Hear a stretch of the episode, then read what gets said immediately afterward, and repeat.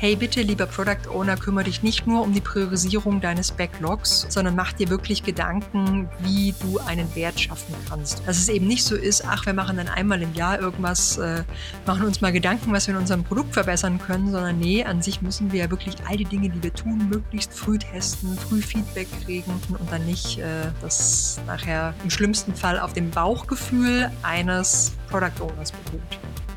Hallo, hier ist Stefan von Digitale Leute. Ich darf euch begrüßen zu einer Podcast-Episode, bei der ich mit Christina Lange von Metro Digital gesprochen habe. Christina hat dort das Product Coaching aufgebaut und äh, wir haben uns über verschiedene Aspekte unterhalten, äh, was das Product Coaching genau bei der Metro Digital macht. Es ist eine riesige Organisation. Wir reden hier von 100 bis 150 Scrum-Teams und dementsprechend auch äh, über 100 Product Ownern. Und es war sehr interessant zu hören, wie Christina mit ihrem Coaching-Team Team dort eingreift und hilft, äh, die Produkte dem Metro digital zu entwickeln. Hört mal rein, äh, eine sehr spannende Episode, gibt auch einen sehr guten Einblick in die Größe dieses Tech-Teams bei der Metro. Und äh, ja, es hat sehr viel Spaß gemacht und ich denke, ihr werdet auch viel Spaß bei dieser Episode haben. Herzlich willkommen zu einer neuen Folge des Digitale Leute Podcast. Ich freue mich sehr, heute Christina Lange begrüßen zu können von der Metro Digital. Sie ist dort Head of Product Coaching und ich freue mich sehr, heute sehr tief in dieses Thema einzusteigen. Erstmal, hallo Christina. Hallo Stefan, vielen lieben Dank für die Einladung. Freue mich, heute hier zu sein, ein bisschen mit dir zu schnacken über das Thema Produkte. Da freue ich mich auch sehr drauf. Und ähm, ich wäre auch gerne zu dir äh, nach Düsseldorf in euer Office gekommen, aber du hast mir gesagt, dass da so wenig los ist, dass das gar nichts bringt. Deswegen machen wir die Aufnahme jetzt auch remote. Das hätte ich mir eigentlich ganz gerne mal angeschaut. Aber das hattest du gesagt, dass im Moment relativ wenig Kollegen auch vor Ort sind, oder? Ja, also bin ich, bin ich ehrlich, ich bin jetzt auch äh, nicht so oft ähm, tatsächlich in unserem Office, aber wir gucken, dass auch viel mehr Teams wieder zurückkommen. Aber tatsächlich ist es noch so ein bisschen die Post-Corona-Schleife ja, und wir gucken, dass wir dann aber jetzt auch die Teams wieder zusammenbringen. Wobei ich auch sagen muss, vielleicht das auch, wir steigen ja auch ein bisschen gleich ein, was ist so die Metro Digital? Wir sind ja auch ein internationales Unternehmen und sind eh nicht immer alle am Standort Düsseldorf. Und wenn man in einem internationalen Team arbeitet oder über verschiedene Standorte hinweg, also zum Beispiel Berlin, Bukarest und wir haben auch ein äh, Büro in Vietnam, dann äh, ist es schon äh, schwierig, sich tatsächlich auch physisch im Büro zu treffen. Klar, in den ganz großen Organisationen war das, ist das ja sowieso schon sehr lange gelebt, dass man auch sehr viel Remote macht. Aber bevor wir jetzt in die, äh, in die Metro äh, digital einsteigen und auch ein bisschen kennenlernen, wie die Teams da aufgebaut sind, wie viele Leute ihr eigentlich seid, erzähl doch mal ein bisschen was zu dir, zu deiner Person, äh, was so dein Werdegang ist und wie du an der Stelle angekommen bist, wo du heute stehst bei der Metro. Ja, genau. Also ich fange mal an. Ich habe keinen, keinen technischen Background, würde ich mal sagen. Also ich bin jetzt nicht so klassischerweise irgendwie äh, Softwareentwicklerin und habe mich dann in das Thema Produktmanagement reingearbeitet, sondern habe so ähm, quasi vom Background ein ähm, sehr interessantes Studium. Also ich habe Soziologie, Skandinavistik und Rhetorik studiert und äh, hat so gänzlich wenig damit zu tun, was ich jetzt mache. Aber das finde ich persönlich auch spannend. Und ähm, was man ja bei solchen Studiengängen auch lernt, ist, man muss offen sein für viele Dinge, die passieren. Man lernt so ein bisschen analytisches Denken und äh, ich bin danach dann jetzt nicht irgendwie Taxifahren gegangen, sondern äh, erstmal in der Unternehmensberatung gelandet. Ähm, Im weitesten Sinne dann so ein bisschen auch Marketing, HR-Themen Themen. Und was mich so umtreibt, ist tatsächlich das ganze Thema Veränderungsmanagement. Also Transformation, gucken, wie man Menschen irgendwie begleitet, in kleinen Schritten äh, sich neue Dinge anzueignen und äh, dann eben etwas auf die Beine zu stellen, was für andere Menschen einen Mehrwert bringt. Ich glaube, das ist immer so eine ganz gute Zusammenfassung. Also es ist nicht so, äh, dann nur Dinge zu tun um des Tun willens, sondern ich habe so eine Abneigung gegen Verschwendung, gegen von Lebensmittel bis äh, Lebenszeit. Und äh, auf diesem Weg so beim Thema Veränderungsmanagement, dann auf halber Strecke habe ich mich in die Agilität verliebt, habe dann auch jahrelang als äh, Agile Master gearbeitet, Agile Teams aufgebaut, so ein bisschen meine Erfahrungen gesammelt. Und seit drei Jahren, also ich bin seit sieben Jahren jetzt im äh, Metro-Konzern, seit drei Jahren bei der Metro Digital und dort eben seit letztem Jahr so Head of Product Coaching. Das ist bei uns nochmal so eine spezielle, quasi ähm, ja, ein spezielles Team, die explizit dafür da sind, die Produktmanager, Head of Products und Director of Products fit zu machen, also quasi unsere Produktorganisation. Ganz ehrlich, was mich an dem Thema fasziniert, ist, man kann ja so schnell den Kunden aus den Augen verlieren. Ja, so du machst irgendwas und verliebst dich so in deine Idee oder in dein Problem und immer wieder darauf zu fokussieren, okay, warum machen wir das eigentlich? Für wen machen wir das? Wie schaffen wir es in kurzen Feedback-Zyklen mit den Leuten da auch in einer guten Interaktion zu sein? Und ähm, mein so besonderes äh, Herz schlägt auch dafür, wie schafft man es tatsächlich dann Business und Tech so ein bisschen zusammenzubringen und zu gucken, äh, ja, wie können die im Schulterschluss für unsere Kundinnen und Kunden, äh, die bei der Metro dann tatsächlich auch einkaufen, dann Mehrwert bringen. Ja, und so so ein bisschen mein Werdegang äh, in aller Kürze. Also irgendwie ein bisschen Change, irgendwie ein bisschen Marketing, irgendwie Agilität und äh, in der Summe äh, entsteht dann so eine Liebe für, für Produktmanagement und auch die Menschen da weiterzubringen. Und wie ist dieser, dieser Schritt gekommen? Du hast das eben, als du das so beschrieben hast, dass dann irgendwann so diese, dieser erste Berührungspunkt mit agiler Produktentwicklung, mit Agilität kam. An welcher Stelle in deiner Karriere kam das? Was waren da so die ersten Schritte? Also ganz ehrlich, ich habe ähm, jetzt rückblickend, als ich so vor 15 Jahren in den Job gestartet bin, die schlimmsten Momente waren für mich, wenn mein damaliger Chef äh, mich gefragt hat, einen Projektplan auszufüllen für Kunden XY und ich schon beim Ausfüllen des Projektplans zu der einzelnen Excel-Sheets dachte, äh, was ist denn das hier für eine Zeitverschwendung? Ich habe da Dinge reingeschrieben in dem Wissen, dass wir die nie umsetzen werden. Das war zumindest mein Gefühl, ja, weil es war so eine langfristige Planung auf Basis von Annahmen, wo man dachte, da könnte man äh, irgendeine quasi Lösung daraus basteln. Und da habe ich schon gemerkt, oh, das ist, das ist irgendwie nichts für mich in dem Umfeld, in dem ich unterwegs bin. Also Projekt, so klassisches Projektmanagement hat ja durchaus seine Berechtigung. Also das ähm, wertschätzen wir auch bei der Metro Digital. In einem bestimmten Umfeld ist es einfach viel schneller, effektiver und effizienter, klassisch wasserfallmäßig an Themen ranzugehen. Aber es gibt eben auch einen ganz, ganz großen Teil, wenn wir nicht wissen, was ist denn tatsächlich die Lösung und äh, haben wir die Skills, das auch umzusetzen umzusetzen, wo wir über eben experimentieren und kurze Feedback-Loops schauen müssen, wie wir uns daran tasten. Ja, und so ähm, bin ich quasi so ein bisschen mit dem Thema äh, Produktmanagement dann auch auf der Strecke, habe ich mich da schon verliebt.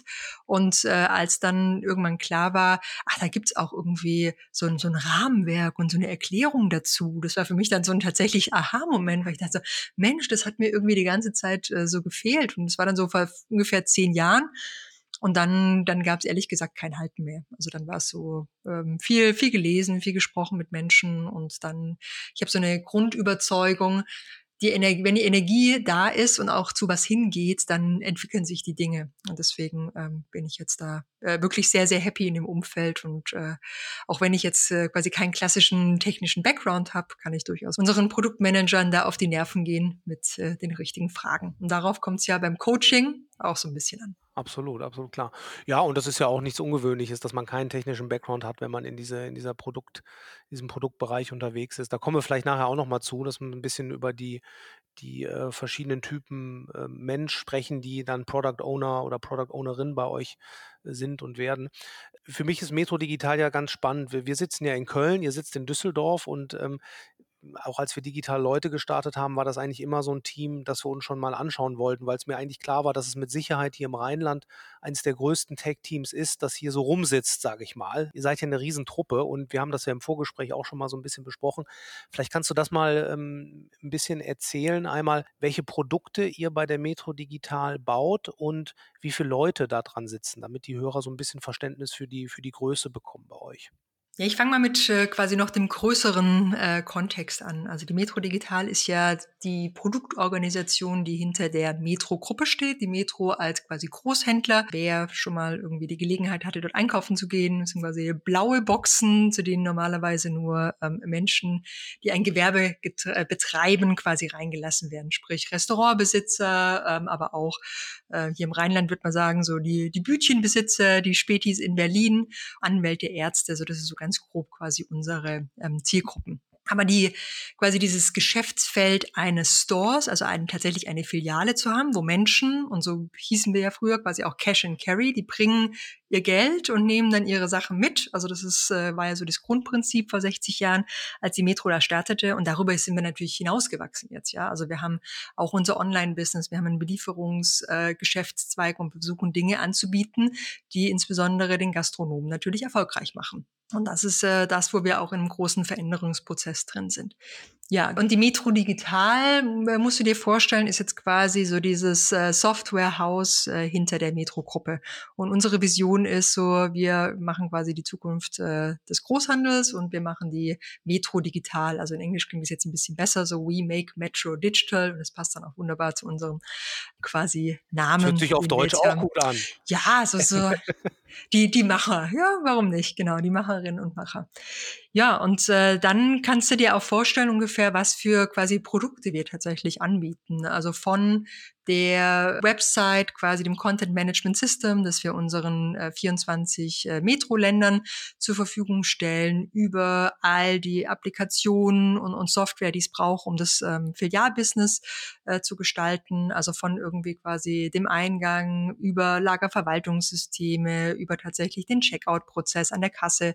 Also all diese Dinge, aber auch die ganzen äh, ja, Lagerhaus-Sachen, die du irgendwie brauchst, um so ein Business zu ähm, zu gestalten. Der Fahrer, der mit seinem, nennt sich bei uns dann die Driver-App, äh, quasi eine Software hat und weiß, wie mache ich jetzt da meine Routenplanung, was für Sachen habe ich jetzt tatsächlich an Bord, welche vielleicht auch nicht. Also da gibt's so wirklich die, die unterschiedlichsten Produkte und Solutions. Das ist so ein bisschen unsere Logik, die helfen, die Metro da digital zu machen und äh, auch weiter voranzubringen.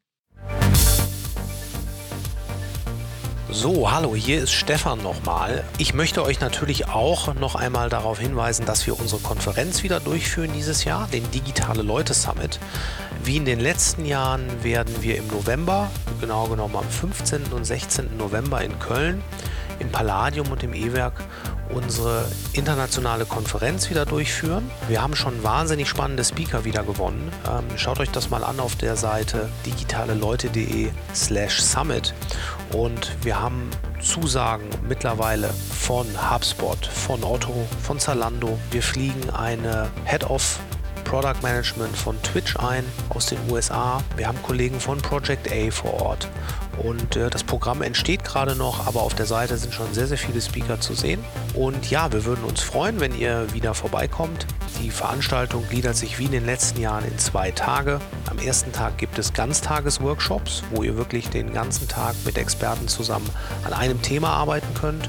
Und am zweiten Tag, das ist der Hauptkonferenztag, findet die Konferenz im Palladium und dieses Jahr auch zum ersten Mal im E-Werk statt. Ja, wir freuen uns natürlich, wenn ihr alle kommt. Schaut mal rein und ja, hoffentlich bis zum November. Und seid ihr dann entlang dieser Produkte organisiert? Kann man sich das so vorstellen, dass es dann äh, Teams für die einzelnen Produkte gibt? Also ein, eine der größten Komponenten wird wahrscheinlich der in Anführungszeichen klassische Online-Shop sein, den ihr dort habt.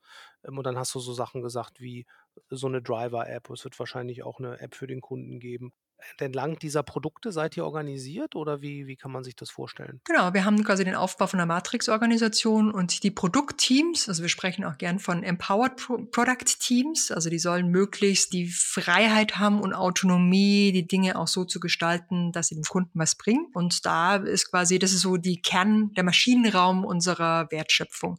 Und dann musst du dir tatsächlich vorstellen, die Produktorganisation so quasi als ähm, Vertikale geschnitten. Und dann ähm, kann es sein natürlich, dass also einzelne Produktteams bilden dann eine Solution wie du genannt hast, zum Beispiel der M-Shop ist dann eine, eine Solution für unsere Restaurantbesitzer, wo die zum Beispiel für ihre Belieferung dann ihre Dinge bestellen können und äh, das ist dann dementsprechend geschnitten. Und in der horizontalen, also um die Matrix dann komplett zu machen, musst du dir quasi das Engineering vorstellen. Da ist aber auch zum Beispiel die Product Coaching Domain, die Agile Domain, unsere UX Domain. Also Domain ist quasi ein bisschen der Begriff für Bereich und äh, dort bildet dann der Querschnitt dieser Menschen also der Product Owner oder bei uns der Product Manager plus eben die Menschen aus der Softwareentwicklung, unsere Fullstack Engineers, unsere UX äh, ja, Researcher oder äh, Designer, die bilden dann dementsprechend ein Produktteam. Und das Produktteam ist dementsprechend auch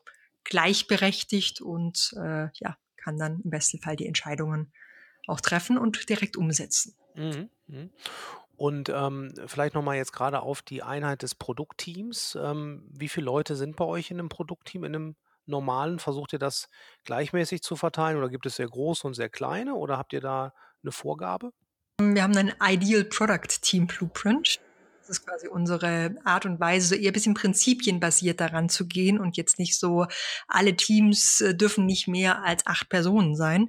Aber es macht natürlich auch keinen Sinn, mit 20 Personen in einem Team äh, rumzuhampeln. Ja, also da äh, sage ich das mal so salopp, weil da werden manche Dinge einfach komplizierter und da muss man sich auch darüber im Klaren sein, ist das jetzt alles noch wertschöpfend, so wie es aufgesetzt ist. Ähm, aber auf der anderen Seite ähm, gibt es auch Situationen und Teams und ich hatte äh, eine Zeit lang auch als Agile Master ein Team begleitet, da waren wir in der Summe elf, zwölf Personen so im Mittel und das, das war okay und es war noch machbar, ja. Also deswegen eher so ein bisschen prinzipienbasiert, aber unser Ideal Product Team Blueprint gibt tatsächlich eine Leitlinie, was wir von ähm, unseren Teams auch erwarten und äh, so ein bisschen die, die Struktur und die Idee, in welche Richtung das dann gehen kann. Und wie ähm, ist der, dieser, dieser Ideal äh, Blueprint? Wie sieht dein Team dann aus? Also wir haben erstmal quasi die Regelung äh, oder die, die Empfehlung, naja, guckt mal auf eure Teamkomposition. Wer ist denn da drin? Also da, wir haben in der Regel eine Person, die äh, die Produktmanagement-Funktion äh, übernimmt. Wir haben ein Agile Master fest eingeplant, meistens mit äh, nicht einer vollen Stelle jetzt, sondern unsere Agile Master betreuen zwei bis drei Teams. Wir haben dann eine bestimmte Anzahl an Engineers, also unsere äh, Fullstack äh, äh, Developer oder äh, Frontend, Backend, je nachdem, was man noch mal braucht. Aber das ist dann in der Regel, kannst du damit so vier, fünf Personen rechnen, dann meistens ein bis zwei Personen UX, dann dementsprechend, je nach Produkt, ist auch jemand zum Thema Data dabei. Aber ich denke persönlich, oder das ist auch immer meine Empfehlung, die ich an Teams habe, es geht gar nicht so sehr darum, in Personen zu denken, sondern zu gucken, dass bestimmte quasi Funktionen abgebildet sind. Und vielleicht gibt es auch eben einen pfiffigen Product Manager, der das Thema Data gut, also fast schon in so eine Richtung Data Analyst ein paar Themen reinbringen kann. Vielleicht kann das aber auch einen Ingenieur abdecken. Also man sollte da gar nicht so sehr sich immer auf die, die Rolle und die Person aus meiner Sicht festlegen, weil das führt zur Limitierung. Wenn ich keine Ressourcen habe, dann mache ich das nicht, sondern zu gucken, wenn wir, wenn das quasi eine Teamkomposition ist, wie kann aber auch jemand aus dem Team vielleicht die ein oder andere Tätigkeit dann auch übernehmen ja, das ist so ein bisschen der Ansatz. Und dann ähm, haben wir eben auch so die, die Philosophie, äh, wir wollen ganz klar drei Bereiche da abdecken. Ja? Also wir wollen, dass das Team versteht, es geht nicht nur darum, so im klassischen, so diese aus der Scrum-Welt, aus der viele eben jetzt kommen. Also die haben dann irgendwie so ihren Scrum-Product Owner gemacht, was ja, was ja gut ist, also nichts gegen Scrum und viele unserer Teams arbeiten auch äh, im weitesten Sinne nach Scrum. Aber Scrum, ich sage mal mal ganz salopp, Scrum, mit Scrum kannst du schnell Probleme lösen, die keiner hat. Ja? Also wenn die Probleme ungefiltert irgendwie in deinem Backlog drin hängen und du sie nur irgendwie priorisierst und dann abarbeitest, dann hast du ja keine Form von, im schlimmsten Fall keine Form von Discovery-Aktivitäten und Validierung ähm, des Problems vorgenommen.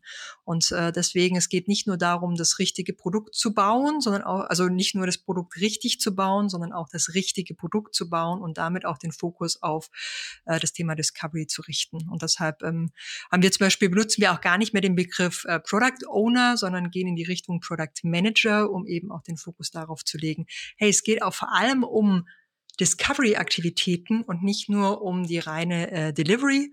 Und dann quasi so als dritte Komponente, um das nochmal zu umranden, was auch ähm, als äh, Teil des Ideal Product Team Blueprint ist, äh, zu sagen, okay, was brauchen wir denn von der Kultur, um das Ganze auch möglich zu machen. Und äh, das sind quasi so die, die drei Komponenten mal kurz beschrieben, die in diesem Blueprint drin sind, auch mal mit ein paar Handlungsanweisungen oder Empfehlungen, plus eben auch die Teamkomposition, die aus meiner Sicht essentiell ist, weil man muss verstehen, was es eben braucht, um ein erfolgreiches Produkt auf die Straße zu bringen. Mhm. Lass uns vielleicht ähm, auf das Thema Product Manager, Product Owner, diese Begrifflichkeit nachher nochmal ganz kurz eingehen. Das finde ich eigentlich ganz spannend. Ich wollte dich nochmal fragen, wie viele Leute seid ihr denn da? Du hast das jetzt mal beschrieben. Wie viele Teams sind das? Wie viele Entwickler, dass man das mal so ein bisschen in die Größenordnung bekommt? Gut, dass du mich nochmal an die Frage erinnerst. Da sind wir nämlich echt drüber gesprungen.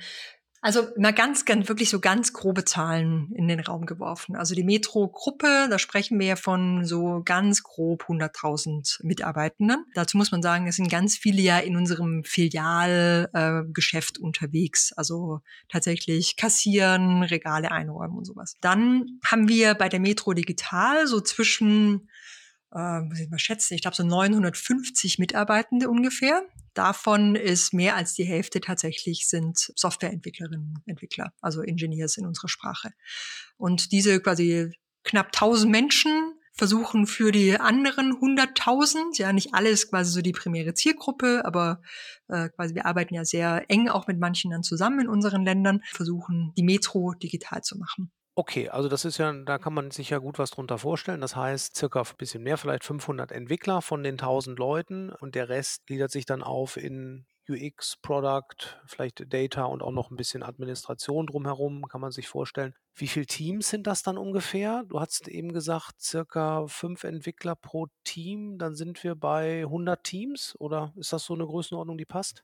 Ja, sind sogar fast ein bisschen, also in Produkten gedacht, sogar fast ein bisschen mehr. Da sind wir auch noch so ein bisschen am äh, quasi Aufräumen, klingt jetzt so negativ, aber es ist ja ein, ein sich stetig weiterentwickelnder Prozess, ja. Und es gibt ja auch einfach Produkte, wo man dann so merkt, okay, die sind vielleicht eher so ein bisschen äh, im Endstadium des Lebenszykluses. Es wird schon ein neues Produkt entwickelt und dann kann es immer sein, man hat auch einfach Übergabephasen und es gibt noch so kleinere Restprodukte, bis eben das andere Produkt gut gestattet ist. Aber da sind wir quasi an Anzahl der Produkten tatsächlich ungefähr bei so 150, vielleicht sogar ein paar mehr.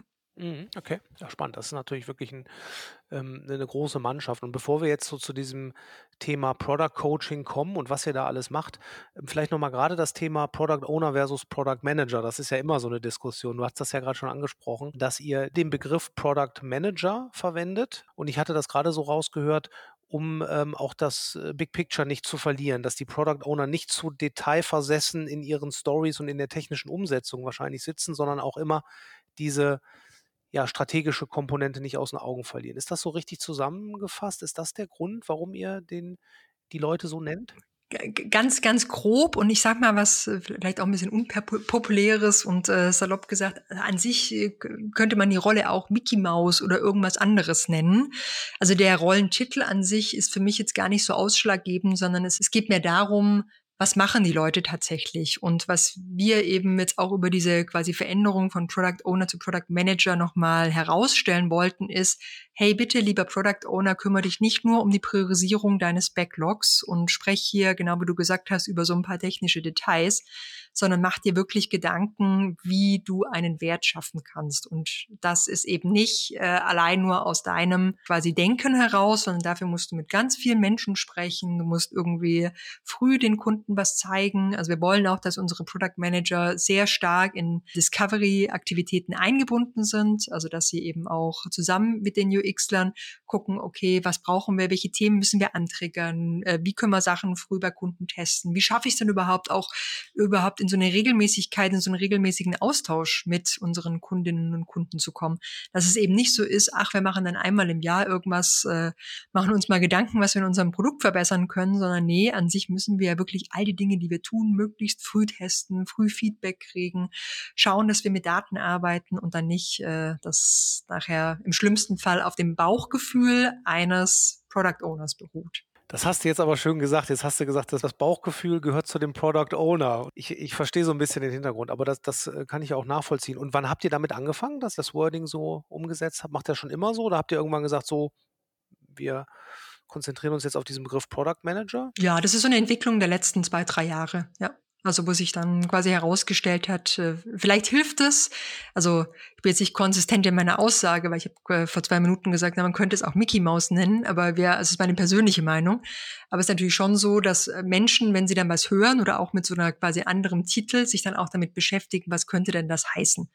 Und äh, dann ähm, triggert man eine Diskussion und hat dann auch die Möglichkeit, dem einen oder anderen nochmal zu erklären, hey, aber eigentlich, guck mal, wir wollen hier weg von, hinzu und hinzu ist halt hinzu mehr Discovery-Aktivitäten. Hinzu, wir nennen das auch wegen Bauchgefühl, ist auch beim äh, Product Manager noch da, aber ähm, es geht nicht mehr um dieses reine Bauchgefühl, was vielleicht manche Product Owner hatten. Ja? Also ich verwende da mittlerweile auch gern den Begriff, den hat mein Kollege äh, Kevin auf den Tisch gebracht, gar nicht mehr von Data Driven zu sprechen, sondern von Data Inspired. Weil es gibt natürlich immer auch noch so eine Berechtigung für das Bauchgefühl und vielleicht gehst du mal eine Wette ein und sagst, nee, komm, das probieren wir jetzt, das ist ein kleines Risiko, das machen wir jetzt. Das ist okay und es hat auch seine Berechtigung, aber wir wollen äh, quasi weg von sehr viel Bauchgefühl hin zu weniger Bauchgefühl. Dafür lass uns mal ein bisschen mehr in die Daten gucken, lass uns gucken, wie wir Dinge einfach früh testen und damit auch eine ganz andere Zusammenarbeit natürlich im Team ermöglichen. Ja? Also ein äh, Product Manager muss dafür sehr intensiv mit UX zusammenarbeiten. Wir erwarten auch von unseren Engineers, dass die tatsächlich auch ähm, in einem gewissen Rahmen auch bei Discovery-Aktivitäten mitwirken oder zumindest beobachten können. Also da gibt es so ganz tolle Beispiele, wenn dann so ein, so ein Ingenieur halt gesehen hat, wie ein Kunde, eine Kundin mit dem Produkt interagiert hat und äh, das führt zu, zu Aha-Momenten, ja. Und das ist so ein ganz kleiner Zeitinvest, äh, dass jemand, denn, wenn es nur ein Video ist, das anzugucken, dass jemand aufgenommen hat oder eben in einem Beobachtungsraum mit dabei ist. Also ich glaube, da können wir noch ganz, ganz viel auch miteinander lernen, diese verschiedenen Perspektiven, dem auch eine Möglichkeit geben, ja, dass die, dass sie da sind und dass die auch ihren Wert haben. Hm, na klar, ja. Okay, dann lass uns doch mal in das, das Product Coaching noch mal ein bisschen tiefer einsteigen. Du hast jetzt, äh, wir haben ja die Zahlen so, das heißt 105, 100 bis 150 Teams, dann sind das auch 100 bis 150 äh, Product Manager in der, in der Richtung und ähm, für die bietet ihr jetzt ein strukturiertes Product Coaching an bei euch. Wie funktioniert das denn? Also ähm, ich kann mir das vorstellen, die Product Manager hängen da in ihrem ähm, Tagesgeschäft, versuchen die Produkte zu bauen und dann bietet ihr dort was an intern. Wie, wie sieht das aus? Und wie, Sagen dann, komm mal, du hast eh schon keine Zeit, mach mal mit uns was. genau. Ähm, wie funktioniert das bei euch? Wie, wie setzt ihr das organisatorisch auch auf und wie, ja, wie strukturiert ihr das inhaltlich?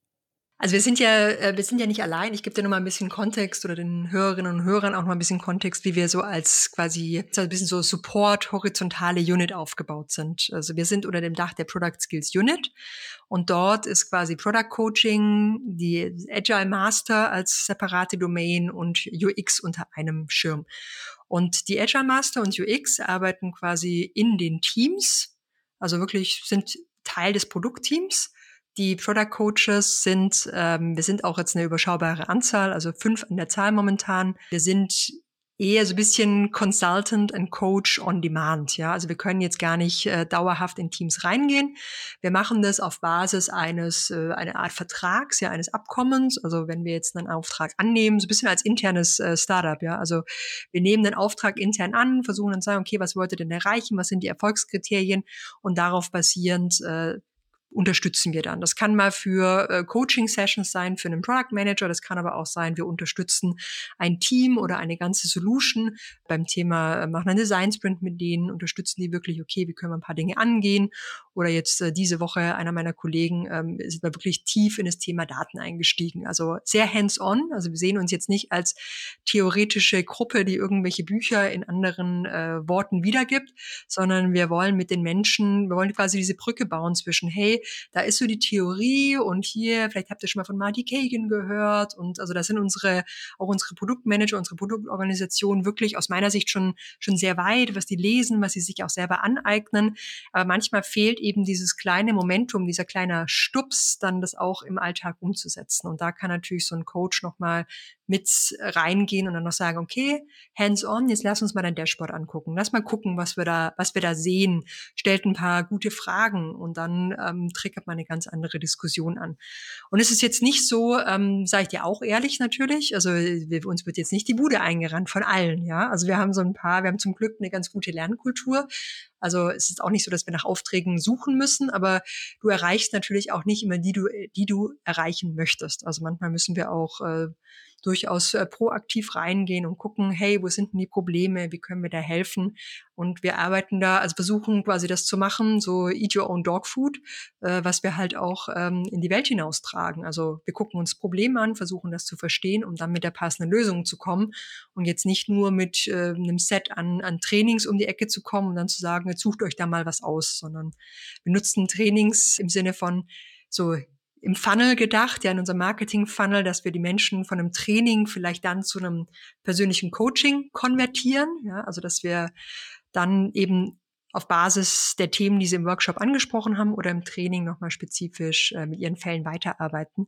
Aber so ist quasi unsere Herangehensweise. Also wir haben so einen Teil, diesen natürlich äh, Weiterbildungsauftrag, die Leute auf nächstes Level bringen. Wir gehen aber einfach, machen uns die Hände dreckig und gehen da rein und gucken einfach direkt in den Solutions, wo drückt der Schuh und dann gehen wir es mit denen an und mit der kleinen Komponente halt die Besonderheit im Vergleich zu den Agile Mastern und den UX-Tern, dass es für einen temporären äh, limitierten Zeitraum ist, um eben auch zu gucken, dass wir an möglichst vielen Stellen in der Organisation einen Mehrwert schaffen. Mhm. Okay, also das ist ja dann wirklich mehr, als dass ihr dann so ein Trainingsset zur Verfügung stellt, sondern auch wirklich ja, eine Form von interner Beratung. Und ist das immer ein Coaching und immer eine so eher Beratung oder ist es teilweise, dass ihr dann auch teilweise mal wirklich dann mithelft, wenn es jetzt mal irgendwo richtig brennt oder wie kann man sich das vorstellen? Ist das vielleicht, seid ihr auch so eine Feuerwehr, so Feuer, Feuerwehrlöscher, äh, die man rufen kann, wenn es jetzt mal richtig. Äh Ganz ehrlich, ist ein heiß diskutiertes Thema. Also uns gibt's ja jetzt seit einem Jahr und es ist ja nicht so, dass wenn du jetzt eingibst hier Product Coach, dass da in Deutschland irgendwie eine Stelle ist oder eine Berufsbezeichnung ist, äh, die, mit denen vielen was anfangen können. Und deswegen tasten wir uns da gerade auch ran und haben unsere Definition, wie das aussieht. Und wie wir merken in den Gesprächen ist, du kannst gar nicht mit einem reinen Coaching-Ansatz rangehen. Also Coaching im Sinne von die Person gegenüber, der Coachee, die Coachee kommt mit der Lösung von alleine irgendwann hervor. Du hast irgendwie ein Ziel und du erarbeitest es dann gemeinsam. Wir machen jetzt kein pures Coaching. Ja, wir versuchen mit äh, so kraftvollen Fragen zu arbeiten, gucken, wie wir da quasi auch so ein bisschen den, den Mindset-Shift hinkriegen. Aber es gibt eben auch Momente, also ich sag's mal ganz hart, weiß, wo nichts ist, kann nichts wachsen. Wenn jemand gar keine Ahnung hat auf einem bestimmten Feld, dann muss eben erstmal vielleicht auch ein bisschen was gezeigt werden. Und dann haben wir Product Coaches, die einfach auch Erfahrung als äh, Head of Product zum Beispiel auch mitbringen und dann auch sagen so, hey, guck mal, in meiner vorherigen Position habe ich das XYZ gemacht. Äh, vielleicht wäre das auch was, was du mal ausprobieren möchtest. Also einfach auch ein bisschen Wissen vermitteln. Und das hat dann manchmal, also wir, wir haben so ein Pendel zwischen quasi Coaching und Consultancy. Und da muss man eben auch nicht so dogmatisch unterwegs sein und dann jetzt nur, weil wir jetzt Product Coaches heißen, heißt es nicht, wir dürfen gar keine Beratung irgendwie machen, sondern manchmal bringt es eben vielleicht auch bei diesem Problem uns einen Schritt vorwärts, wenn wir jetzt da mal ein paar Best Practices zeigen oder tatsächlich auch hands-on uns äh, ja in so ein Thema reinstürzen. Ich bin so ein bisschen vorsichtig, ehrlich gesagt, wenn wir äh, so, so Firefighting oder Feuerlöschetätigkeiten im Sinne von jetzt äh, machen wir hier mal so äh, Interims-Product Management, weil das ist dann so eine Weißt du, da hast du nur so ein, so ein Pflaster über die Wunde geklebt. Du hast es ja an sich nicht so richtig gelöst, ja. Also du hast vielleicht kurz gelöst, dass es aufhört zu bluten. Das hilft dann schon. Also wenn es irgendwo tatsächlich brennt, ja, ja, genau, es kann schon mal helfen. Aber unser Anspruch ist tatsächlich ja auch die Leute fit zu machen und auf die auch auf strukturelle Probleme dann in einem Team hinzuweisen. Und äh, ja, dann kann mal jemand kurz reinspringen, aber das wäre tatsächlich nur in Notfällen. Also da haben wir so auch so als Prinzip, nee, dann müssen wir das auch an dementsprechend an Stellen eskalieren oder darauf aufmerksam machen, dass das jetzt nicht eine Lösung sein kann. Mhm, ja, verstehe. Dann, dann hilft man damit und dann ist das Pflaster drauf und dann denkt man erstmal, okay, dann, läuft doch. Ja, läuft wo ist das Problem? und dann warten wir mal, bis es nochmal blutet und dann, äh, ja klar, verstehe ich, ja, ja. Okay, das hast du jetzt ja schon äh, ganz gut beschrieben, kann man sich jetzt ganz gut vorstellen, was ihr da macht. Ähm, vielleicht fangen wir mal so ein bisschen bei den Basics an. Was ist denn in deiner ähm, Erfahrung, was sind denn die so die Basic Skills, die ein PO oder ein Product Manager bei euch braucht? Was ist, was ist denn so die Grundlage? Die sind wahrscheinlich jetzt nicht wirklich äh, überraschend. Also so ganz grob so ein paar Cluster reingepackt. Ich glaube, jeder Product Manager sollte gute Kommunikationsfähigkeiten haben. Und bei uns ist es halt tatsächlich zu verstehen, was unsere Stakeholder, das ist quasi auch so unsere Begrifflichkeit für, das kann jemand von der Metro AG sein, aber wir haben ja auch in den Ländern quasi bestimmte ähm, Menschen, mit denen wir enger zusammenarbeiten, äh, die zu verstehen und die ganzen Ideen, Probleme und Anforderungen, die auch manchmal um die Ecke kommen, zu kanalisieren. Ähm, weil bei uns besteht so ein bisschen die Gefahr, dadurch, dass die Metro Digital ja auch so, so quasi präferierter Partner der Metro ist, also wir sind ja nicht jetzt quasi auf dem freien Markt sozusagen buchbar, ähm, dass wir manchmal vergessen, dass da noch jemand ist, der tatsächlich das Produkt dann nutzt. Also da haben wir einfach verschiedene stellen in unserer Kommunikation. Und deswegen, äh, ich kann so das Thema Kommunikation, Stakeholder Engagement, gucken, wie wir so die ganzen Themen zusammenbringen, ist, glaube ich, extrem wichtig. Und das ist so für mich echt eine der, der Kernfähigkeiten, die ein äh, Product Manager mitbringen muss.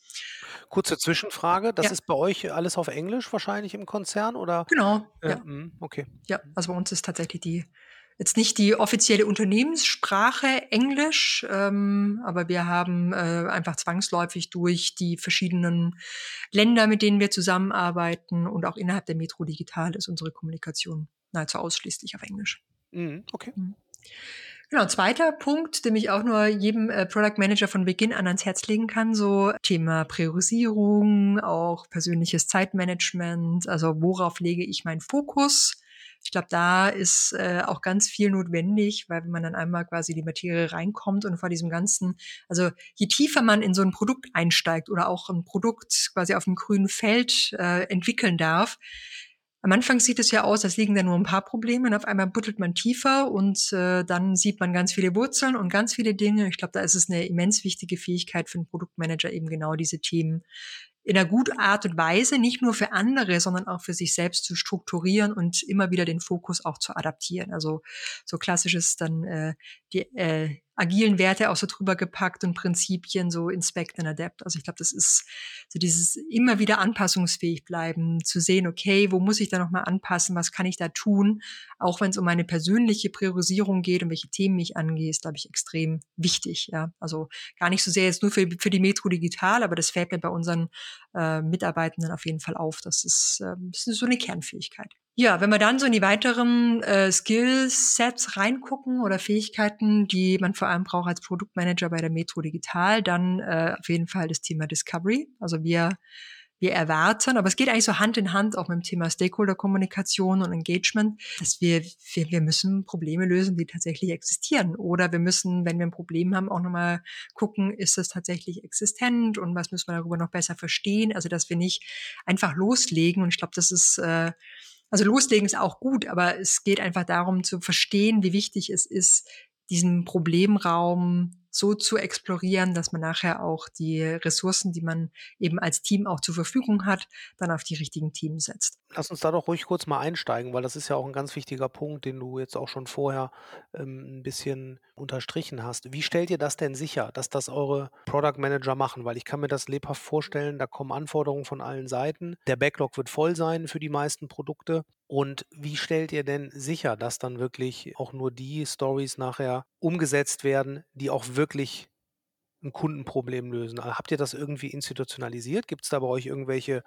Vorgaben, ähm, was mit jeder Story zu passieren hat? Oder wie frei sind die Product Manager da in ihrer, in ihrer Arbeitsweise? Oder wie, ja, wie stellt ihr das sicher? Das finde ich ganz spannend. Ja, auch da arbeiten wir jetzt nicht mit Regeln, sondern mit Prinzipien. Also ich glaube, das zieht sich auch so ein bisschen durch. Also du kannst gar nicht bei der Anzahl an Produkten, die wir haben und auch in der Unterschiedlichkeit der Anforderungen, der, der Teams und des Setups jetzt für alle ein Regelset auf die Straße bringen, in dem sich jeder wiederfindet. Und das ist so ein bisschen das Risiko. Das heißt, wir versuchen sehr stark dahingehend auch die Menschen weiterzubilden, dass sie erstmal verstehen, warum brauchen wir es erstmal? Also da bin ich der tiefen Überzeugung, wenn jemand verstanden hat, warum es so wichtig ist, Discovery zu machen oder zu verstehen, was ist das Problem, dann brauchst du gar nicht so große hier Regelwerke und irgendwelche Dinge, die dann alles exakt niederschreiben, sondern versuchen, den Menschen klarzumachen, warum machen wir das. Und da haben wir auch äh, tatsächlich äh, Zeit und Muße rein investiert, auch über unser Management getrieben, das auch klar zu machen, hey, uns ist das wichtig, ja. Also deswegen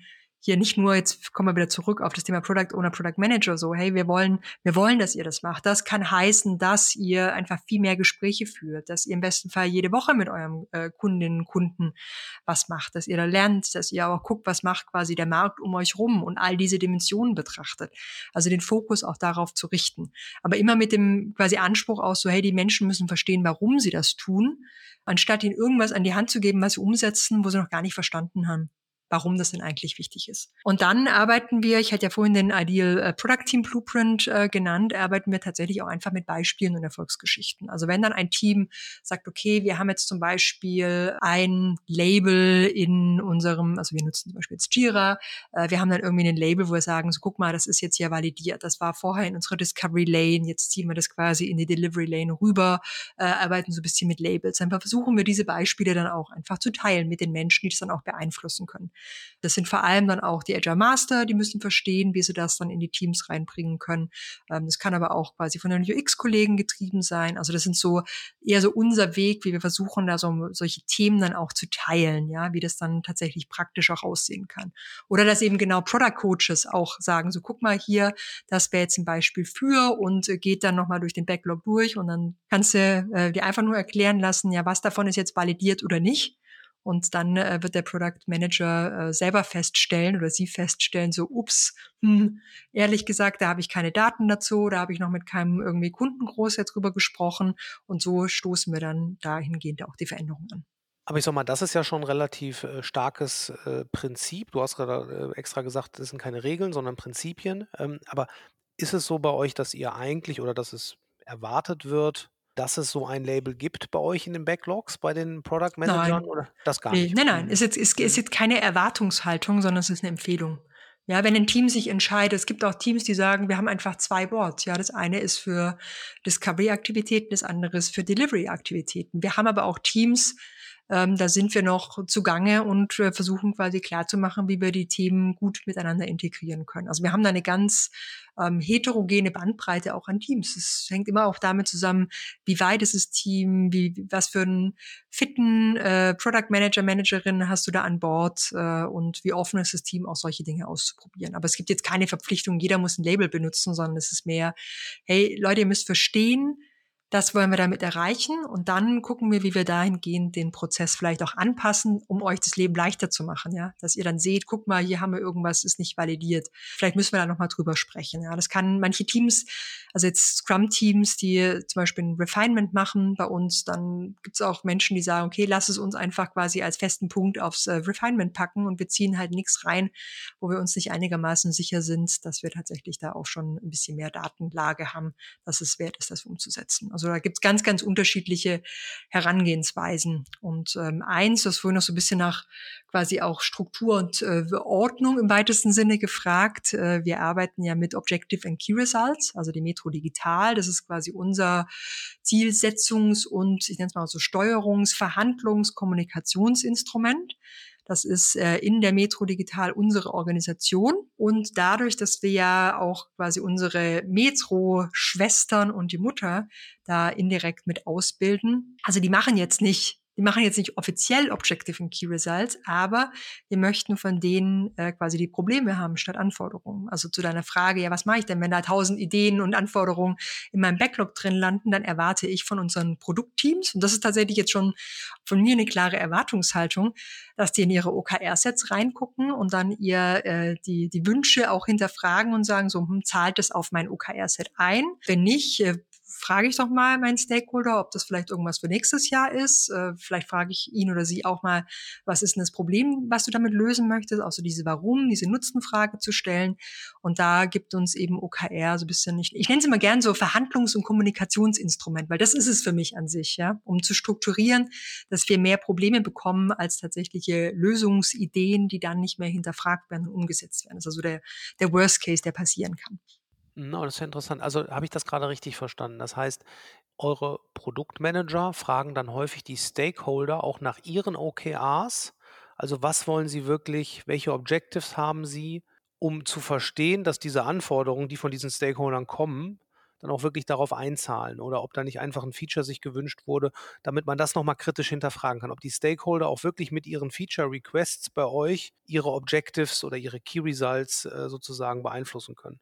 Also, das würde ich mir wünschen von einem Produktteam, dass sie diese Frage stellen, wenn unter so während des Zykluses quasi solche Anforderungen um die Ecke kommen. Aber ganz also, um dir noch mal so 'n bisschen Kontext oder den Hörerinnen und Hörern da auch Kontext zu geben.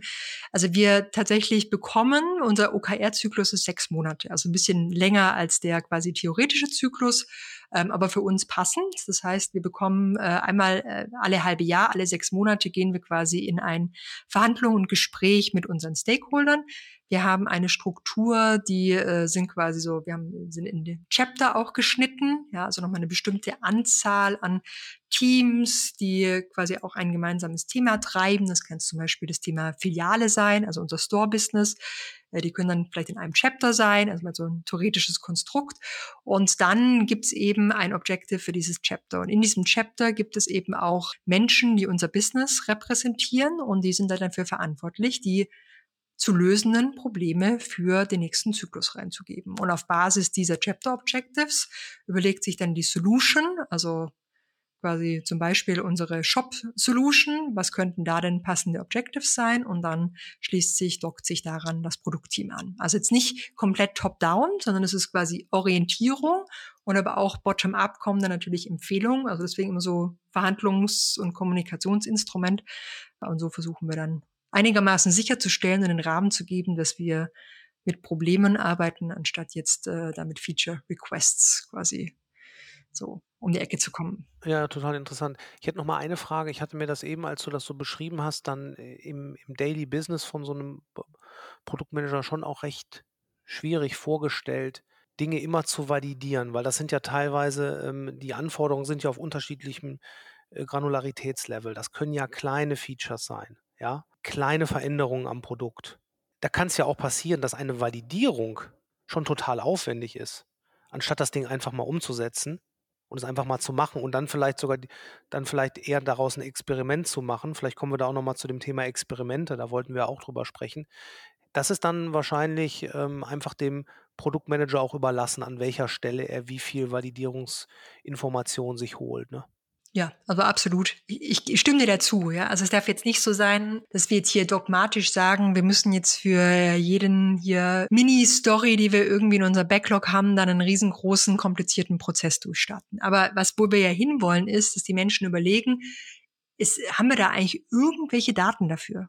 Quantitativ oder qualitativ? Und vielleicht reicht's für einen Feature oder für eine kleine Verbesserung, in mein Dashboard reinzugucken und zu sehen, Mensch, vielleicht, wenn wir das und das ausprobieren, könnte das einen Effekt für die und die Zahl haben, weil da ging irgendwie was runter, lass uns doch mal was ausprobieren. Und vielleicht muss ich da gar nicht groß jetzt irgendwie einen User-Testing machen und äh, mit 100 verschiedenen Personen sprechen, sondern da gibt mir quasi meine Datenlage, meine quantitativen Daten schon so viel Gewissheit, dass ich sag äh, oder Zuversicht, komm, das testen wir jetzt mal, ja. Und dann gibt's aber andere Dinge, wo wir vielleicht ein komplett neues Feature bauen und dann äh, macht es vielleicht durchaus Sinn, nicht nur in irgendwelche Daten reinzugucken, sondern vielleicht auch mal jemanden unter die Nase zu halten. Und das ist quasi auch die Breite, die wir auch so einem Produktmanager dann so ein bisschen an die Hand geben und sagen, so, es ist jetzt nicht nur A-B-Testing, es ist jetzt nicht nur irgendwie auf dein Dashboard gucken, es ist jetzt auch nicht nur irgendwie Interviews führen mit deinen Stakeholdern oder mit quasi Kundinnen und Kunden in unseren Stores oder in den Restaurants, sondern die müssen verstehen, was sind so die Möglichkeiten und dann kriegen sie ja immer noch ein bisschen Unterstützung. Ja? Also in den Produktteams gibt's ja auch jemand dezidiert für das Thema UX und die Person ist vielleicht noch mal ein bisschen tiefer drin. Aber wir wollen eben, dass der Product Manager nicht nur rein die Person ist, die da irgendeine Priorisierung vornimmt, sondern auch tatsächlich versteht, wie kann ich den Wert schaffen und dann auch die ein oder andere kalkulierte Wette oder educated guess eingeht. Mhm, ja, naja, klar. Du hast jetzt schon zwei, dreimal das Wort Dashboard gesagt. Er, er, soll in sein Dashboard gucken. Das hört sich für mich interessant an. Gibt es da etwas, was bei euch alle PMs haben, ein Dashboard? Oder ist das äh, jetzt erstmal was, was du von jedem PM erwartest, dass er für sich ein Dashboard aufbaut aus den Tools, die er dann nutzt? Ja, zum Glück, ähm, genau, haben wir da schon ein bisschen was erreicht. Das ist jetzt nicht nur ein Wunsch, sondern es ist tatsächlich auch Wirklichkeit geworden. Immer noch mit, äh, ich sag mal so, äh, Luft nach oben auch, was die Qualität der ähm, quasi der Dashboards auch angeht, aber ich bin einfach davon überzeugt, man kann nicht, also weißt du, wie man so, ich bin so ein bisschen Hobbyseglerin. Das ist, ist gefühlt, wie wenn ich irgendwie auf dem Meer unterwegs wäre und hätte keinerlei Navigationsinstrumente. Und ich stelle mir das ganz gruselig vor, ja, wenn du tatsächlich für so ein Produkt verantwortlich bist. Und dann geht es eher darum, okay, hast du denn so ein bestimmte, also wir, wir sagen jetzt auch nicht, ihr müsst da jetzt alles messen, was messbar ist. Ja, das wäre auch wieder so dieses Extrem. Ja, dann bist du da auch dogmatisch unterwegs und hast dann nur noch einen, einen PM, der da sitzt und die ganze Zeit mit irgendwelchen Zahlen rumhantiert, sondern wir wollen es in einem auch in einem fokussierten Maße tun. Wir verwenden da zum Beispiel das äh, North Star Framework. Gibt eine schöne Seite von äh, John Cutler, Amplitude, also ist alles frei zugänglich und die Idee ist quasi, du hast ein, äh, eine North Star Metrik, die hat quasi jedes Produktteam, aber auch eine Solution, kann theoretisch auch ein Unternehmen haben, also ähm, keine Ahnung, Spotify oder Airbnb oder Facebook. Also vielleicht hat Airbnb sowas wie die Anzahl an gebuchter Nächte äh, pro Tag und das ist quasi ihr Nordstern und den wollen sie immer nach oben bringen. Ja, da gibt es kein Halten. Das könnte gerne explodieren und dann wäre die äh, Firma noch reicher. Also so ein bisschen in die Richtung geht die Logik da. Und dann hast du eben ein Set von Input-Metriken und die gehen so ein bisschen, okay, hast du eine bestimmte, kannst du vielleicht was machen, was in die Breite geht, kannst du da irgendwie verschiedene, in dem Airbnb-Beispiel vielleicht noch mehr Locations anbieten, noch mehr neue Nutzer kriegen, vielleicht schaffst du es aber auch, dass die Nutzer äh, öfters buchen, also das wäre dann so eher ein bisschen die Tiefe, häufigere Nutzung und dann gibt es eben ein bestimmtes Set an, an Input-Metriken, wo wir zusammen, ist auch wieder so eine Aufgabe der Product Coaches, ähm, dann gucken, okay, wie können wir denn die Teams dahin auch begleiten, dass sie dann vernünftige Metriken haben? Und dann eben noch, das finde ich ehrlich gesagt der schwierigste Teil, so dieses Dashboard auf die Beine stellen, ja, und dann ist es irgendwie in einem bestimmten Tool drin und dann gucken die Leute vielleicht sogar drauf Aber du musst ja so eine richtige Gewohnheit eigentlich da institutionalisieren und dass das Team da drauf schaut und dann eben auch was sieht und äh, Signale und Trends wahrnimmt und dann eben noch zu schaffen, wenn sie einen Trend wahrnehmen, hoch, da ist jetzt was rot, hm, wo könnte es denn liegen, daraus tatsächlich dann auch eine Ableitung zu treffen und ja, Aktionen, Handlungen daraus folgen zu lassen. Und habt ihr da, also ich sag mal, in meinen Projekten, die ich so gemacht habe als PO, ähm, ich habe dann meistens auch äh, so eine Art KPI-Meeting eingeführt, man halt wirklich regelmäßig mit dem gesamten Team auf die KPIs draufschaut. Ähm, das hat dann eigentlich ganz gut funktioniert. Aber das finde ich ja ganz spannend. Das heißt, ihr versucht wirklich jedem Projektmanager dann dahin zu führen für sein Produkt oder für den Teil des Produktes, den er verantwortet, ähm, so eine North Star Metric zu entwerfen und dann auch die Input-Metriken zu modellieren und sie in irgendeinem Tracking-Dashboard, welches Tool auch immer das dann ist. Vielleicht können wir da auch noch mal ganz kurz was zu sagen, welche Tools ihr da so nutzt. Aber da leitet ihr die Produktmanager hin. Das ist ja schon eine enorme Erleichterung dann auch, ne? Wenn man die Leute wirklich dahin geführt hat, dass sie das alle für sich haben, dann Genau, also Schritt, Schritt eins ist quasi die Menschen zu erklären, warum brauchen wir das? Also warum ist es wichtig für dich als Produktmanager? Du musst es nicht machen, um jetzt mich, Christina oder andere Menschen, die ihnen dann auf die Nerven gehen, da irgendwie zufriedenzustellen, sondern die müssen Sinn für sich darin sehen. Und das muss man eben gut erklären. Also das finde ich ehrlich gesagt eine harte Nuss zu knacken bei manchen Menschen. Und dass sie nicht nur Ja sagen und Nein meinen, sondern halt wirklich sagen, okay, ah, ich hab's, ich hab's verstanden und ich mach's jetzt. Und dann, äh, genau, begleitet man die dahingehend, dass sie dann mal so ihr, ihr Set an äh, Produktmetriken haben und im nächsten Schritt, also wissen wir dann ja auch, wenn wir um Thema digitale Produktentwicklung sprechen, es gibt eben auch noch andere Metriken. Also du kannst äh, hoffentlich auch mit ein paar Engineering-Metriken gucken, dass dir dein Produkt nicht völlig um die Ohren fliegt. Ja, dann kannst du vielleicht von Produktperspektive, was den Wert angeht, funktioniert aber bei anderen Themen fliegt es dir vielleicht um die Ohren und die technischen Schulden wachsen dir über den Kopf. Also solche Dinge dann eben auch mitzutracken, ohne dass wir es jetzt wieder kompliziert machen und jede Zahl irgendwie reinpacken, aber zu sagen, okay, Schritt eins ist, ihr habt einen Dashboard, ihr habt mal eure Produktmetriken drin. Schritt zwei ist, lass es uns ganzheitlicher machen. Lass uns gucken, was packen wir dann Engineering Metrics rein, an UX Metriken rein, an Agile Metrics vielleicht rein. Und ähm, dann haben wir da schon mal so ein bisschen mehr so einen ganzheitlichen Blick und dann eben, wie schaffen wir es tatsächlich auch daraus ähm, Ableitungen zu treffen, die uns helfen, eben bessere Entscheidungen äh, mhm. ja, dann auch umzusetzen.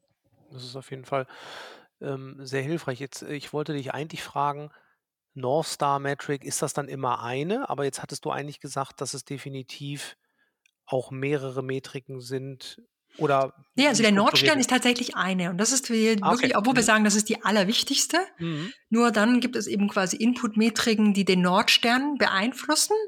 Und jetzt quasi der zweite Entwicklungsschritt, es gibt auch noch ein paar mehr quasi, wo wir sagen, um das ganze Bild dann ganzheitlicher zu gestalten, um verschiedene Perspektiven abzudecken, brauchst du vielleicht noch ein paar mehr. Aber wenn wir, wir sprechen jetzt nicht über nachher da 50 äh, irgendwie äh, Metriken auf dem Dashboard, sondern eher so eine Anzahl im Schnitt wahrscheinlich so als Empfehlung sind wir bei 15.